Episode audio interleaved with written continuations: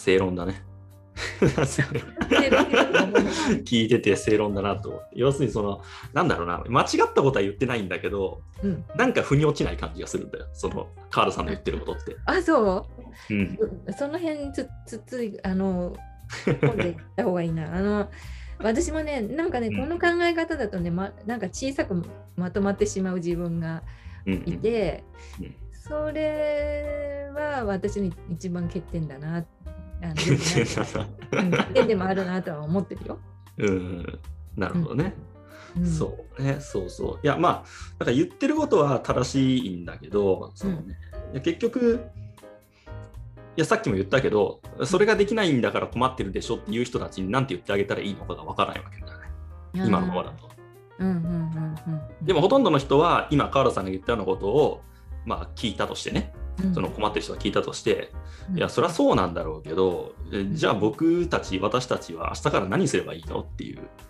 感じだと思うんだよね、うん。もしそういう人が聞いたとしたらね、うん。でそういう人が出た時に何て言ってあげるかっていうところが、まあ、もう一歩突っ込んだ話になるかなと思うんだけど。いやそれはだから杉野さんの役割だからさ いやだからそれをその思考実験をカールさんでやってみようとしてるわけよ今。僕が言っちゃったら面白くないから。あそうかそうか。じゃあ私がそういう最後の、うん、あのなんていうのかなうまく、ま、丸く収めるような言い方しないようにする、うん、そうしたら。そそれなんかごめんなさいって言ってるのと一緒だからね。今のは。参りました。ごめんなさいって言ってるのと一緒だってくるとね、まあ、若い時はねそういうふうにね突っ走ったりね人にねあの大きいこと言ったりしたんだけどねだんだんね年取ってくるとねいろんな人ことがね全てね受け入れられるようになってっちゃうんだよこれが。自分が苦労した分。まあねあともう、うん、川原さんの場合はスタイルがもうできちゃってるから、うん、ある程度楽なんだよ多分。だからねそれもねよくないんだけどさ、うん、しょうがないそういう、うん、それはしょうがない、この経過というかさ、ね、人間の成長というのはねやっぱりね共通してこの時代この年になるとこのぐらいこういう考え方でこのぐらい人を受け入れられるとかさあるのよなんか。でも若い時は受け入れられないの。もう自分の信じてることしかね正しくないと思ってるわけよ。だけど、まあだね、だんだんねいろんなものにぶつかってくるあ自分はやっぱり至らないとこもあったりして、うん、考えが及ばない及んでないなってつくづく感じるようになっていくわけ。うんうんうん、そうするとあのもしかしたらこれ分かってないのかもしれないんだけどあのそれでいいっていうふうに、とりあえず言っておこうってなっちゃうわけよ。ごもっともでございますって言,、ってしまうようになっていって、うん、そそれは良くないことではあるよね確かにね。そうでカードさんはね多分ね前提としてカードさんが一人でやってきたもんだから、うん、画家とかアーティストっていうのは一人でやるもんだっていうどっかに前提があるんだよね。話を聞いてると、だから失敗を恐れずに頑張りましょうって話になるんだよ、うんうんうん、でねそれね確かにそうなんだけど失敗って怖いもんは怖いんだよ。嫌なもんは嫌だし。そういくら、みんな頭では絶対分かってるからね。その失敗しても怖がらない方がいいとかどんどんチャレンジした方がいいなんて。みんな分かってるのよ。僕も当然分かってるしこれ聞いてる人多分全員分かってるはず。そんなのはもういくらでも言われるから。うんうんうん、でもできないんだよね。そうだね。そう。そでそこそこにまあポイントがあってね、その、うん、そのでもできないっていうのは、それ自分一人でやろうとしてないかって思うんだよ。うん、自分一人でやった時に挑戦ってできないなって思ってるんじゃないかなと思うその前提としてね。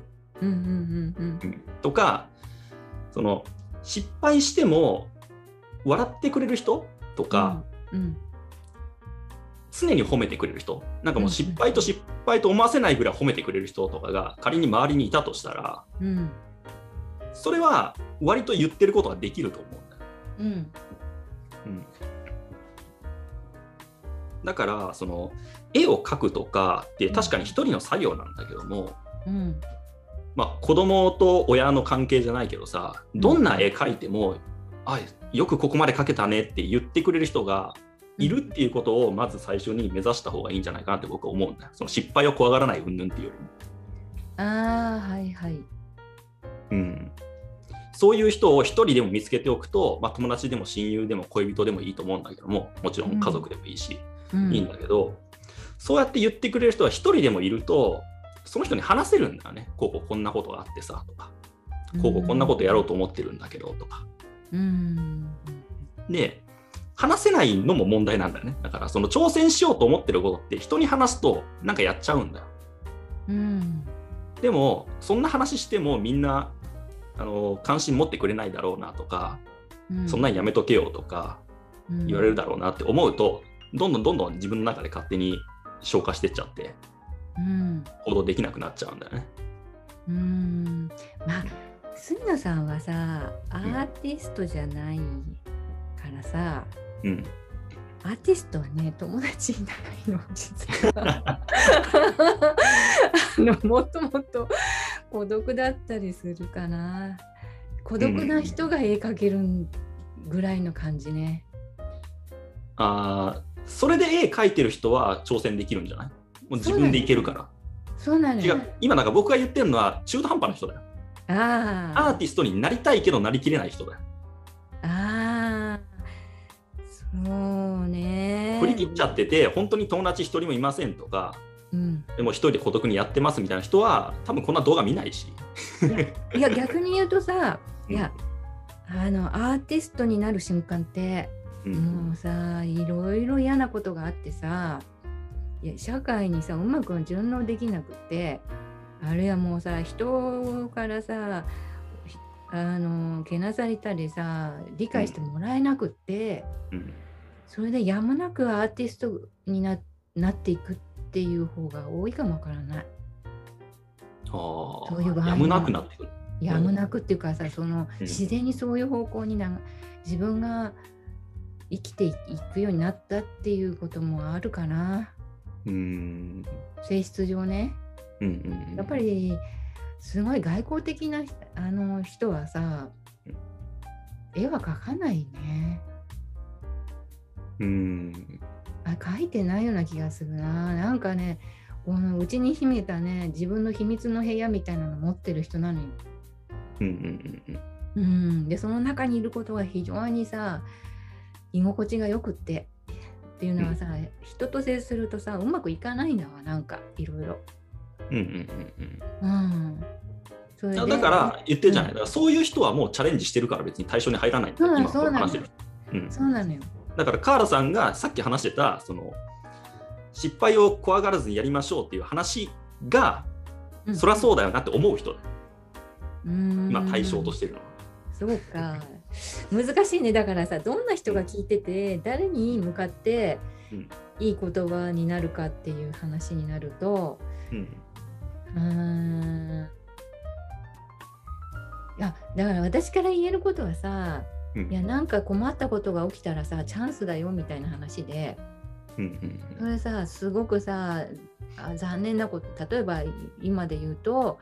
なんとか自分の性格をこう隠して押し殺して会社に勤めてあでも自分本当はこういうところで働く人間じゃないんだよなって思っててなんか独立したいなとかなんかこう自由な仕事の方が自分は向いてるんだよなと思ってる人がいるとして、うんうんうん、次から次へとさ意地悪されたりしてさその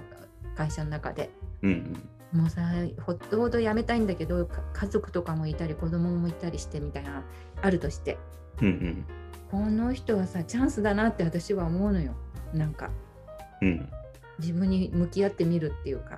うんうんうん。それってねすごい正しくてその変だなと思ってる感じって。うん、うん。うん、もしかしたらその人はそこで、あのー、無理して死んでしまうぐらいだったら要するに自分を撃ち殺してしまうね撃ち殺してやって自分のらしくない人生を生きるぐらいであったら、うん、なんかこうこれを機にうん自分は何に向いていてどういうふうにやってるのが居心地いいかっていうことをそっちの方向に向けて絵を描いてみたらいいと思うんだよね。うんうんうんまあ、絵の人は、ね、やめやめるかどうかは別として。うんその時にすごいいい絵が描けるような気がするのよね。うん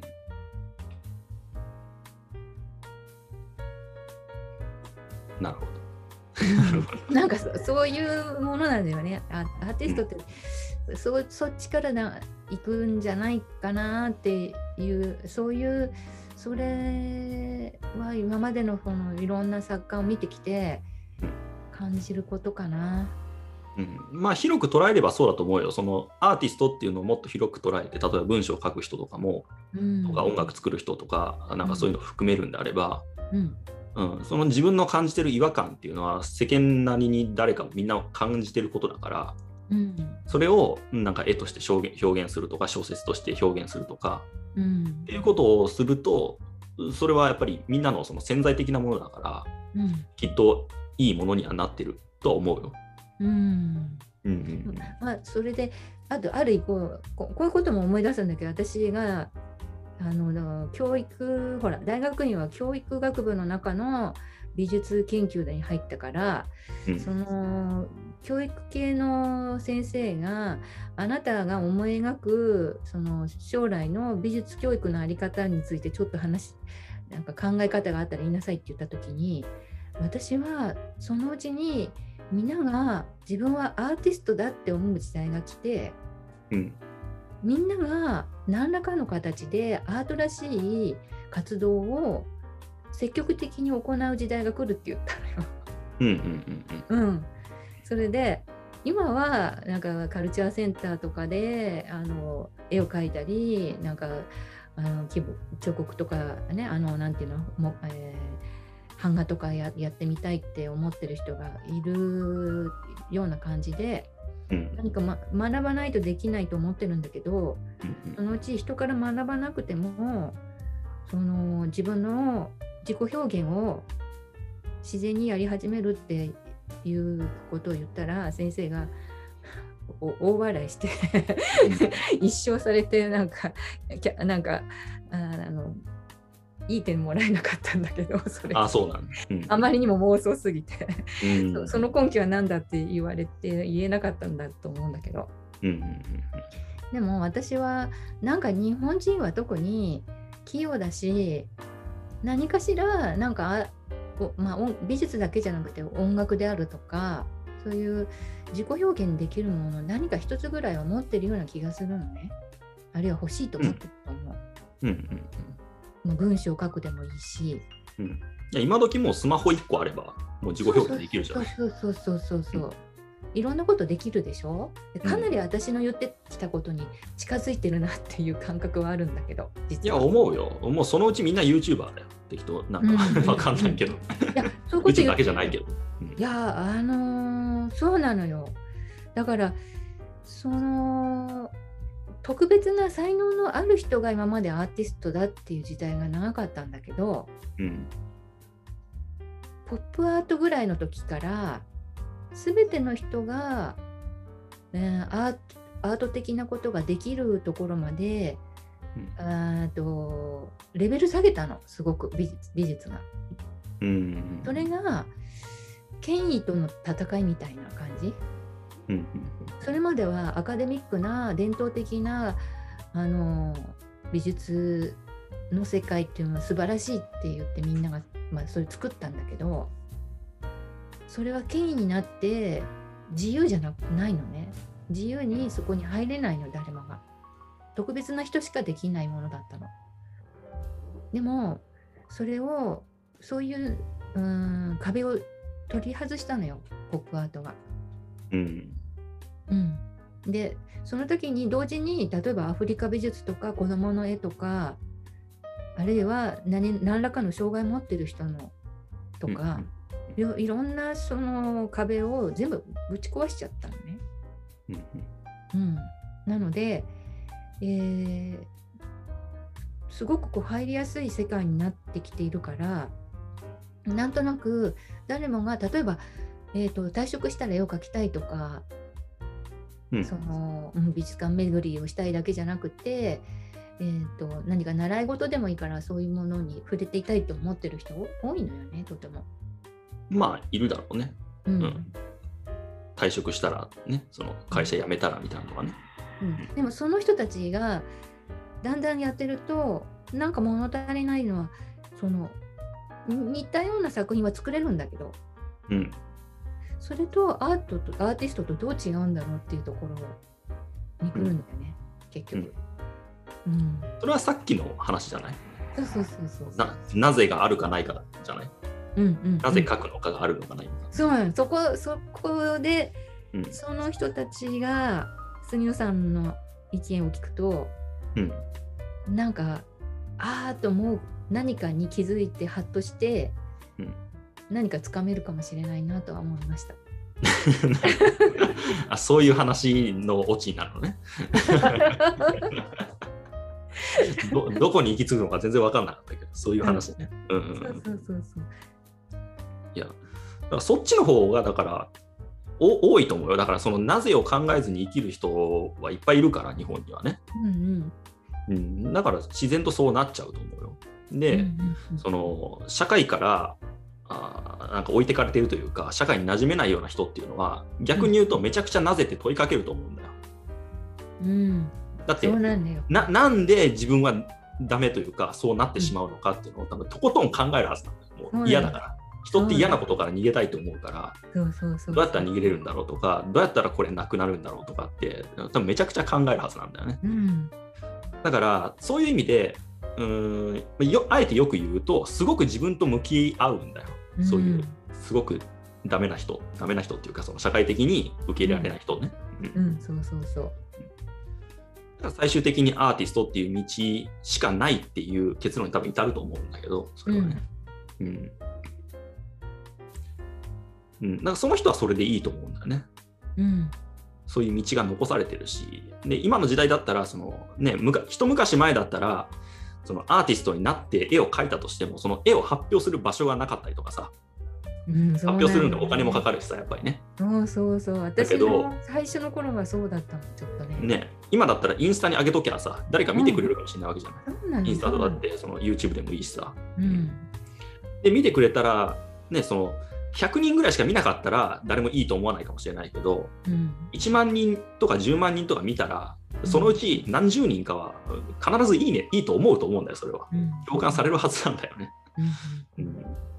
で今はそれができるから、もうそれでいいんじゃないかって思うけどね、僕。うん、ななったんだったら。うん、うん、私はそう思う。だからあの私がちょうど活動を始めた頃っていうのは、銀座にその貸し画廊っていうのができた時代だったのね。うん、それまで画廊っていうのはものすごく敷居が高くて特別な才能があったり特別なうんコネがない限りはすぐに画廊で若い時期に発表なんてできなかったのよ。うんうん、ところがうんぶっこ作家って言ってさ要するにもう価値が定められた作品だけを画廊は扱ってたんだけどもそれがすっごく売れる時とさ売れない時があるわけものすごく売れれば大きいんだけど、しょっちゅうそれが、うん、八百屋のさ大根のようには売れないわけよ。うん、うん、だからその間どうするかって考えた人がきっといたんだと思うのね。うん、それで2本立てにしたわけよ。そのぶっこ作家を、この売る時期と貸してその場所を貸してそうするともうさ、それが売れようが売れまいが貸した家賃が入ってくるじゃない？家賃というかその、まあ、駐車料みたいなものよね。だからテナント代みたいなね感じが、ね、そうそうそうそう、入ってくるね、うん、入ってくる。それすっごいさ助かるから、まあ、2本立てになっていってうんそれでその中に初期はお金を持ってる人が、まあ、発表するっていう形になったんだけどもうん、あるいは売れたらその分をそれそっちに回すみたいなこともやってたと思うんだよね。ところがだんだんほら経済的にほら、あのー、みんなが平等に、ま主流階級っていうかさみんなこうある程度のお金を持つようになっていったのよあのバブルの前は。うん、それで子供を大学に行かせて大学で、まあ、美大に行かせてあのそしてなんとかその独り立ちするまでも親が協力するみたいなそうすると卒業する前に子供にまあこのぐらいのお金使って1回個展やりなさいみたいな人も出てきたわけ。卒業する前からもう銀座で個展やるみたいなそのぐらい出せる人が出てきたから成り立つようになっていったんだよね。うんうん。でどんどんどんどんさそういうままだこうみんなに、うん、公に知られてない人も発表できるような時代に私がちょうど重なって作品を展示すできる画廊とも出会っていったからなんかその流れにこう乗っていっちゃったんだけども、うん、それそれってねでもまだまだその美大とかに行ってない人にとってはどうやっていいかわからない世界なんだよね。うんうんうん、それが今や結局そういう画廊っていうのは、ま、よく調べてみたら銀座界隈を回ってる人しか見に来ないとかっていうことがあるとしたらもっと全国的にとか世界的に見てもらうためにはやっぱり SNS を利用する方がいいっていうふうになればやっぱりそっちにみんなそれをうまく利用して別に知名度がなくても、まあ、まあ YouTube なんかでもどんどん作品発表したりする人出てきてるわけよ。うんうん、だどんどん、うん、いろんなんていうのかなその特別ではない人普通の人がアーティストになっていくそういうチャンスがものすごく広がってるとは思う。うん。いや、そうだと思うよ。うん。うん、誰かが言ってたけど、あれだ。ヒロシかなあの、お笑いの。うん、いるね。すごい、ね、そうそうそう。そうそうそう。あの人ね、キャンプのやつですごく売れてるけど、今。うん、と、あの人が言ってたのは、要するに、宝くじだって言ってたんだよね。うん。ただで、ただでもらえる宝くじっていう言ってたけど、うん、そう、YouTube ってそうだと思うんだよね。いや、やらない理由がないっていう。うんうんうんうん。いや、当たんないかもしれないけど、でもただなんだからやっときなよっていう話、うん当たったら儲けもんじゃないみたいな。うん。うん。いや、本当にそうだと思ってて。うん、アートなんてね、そんな、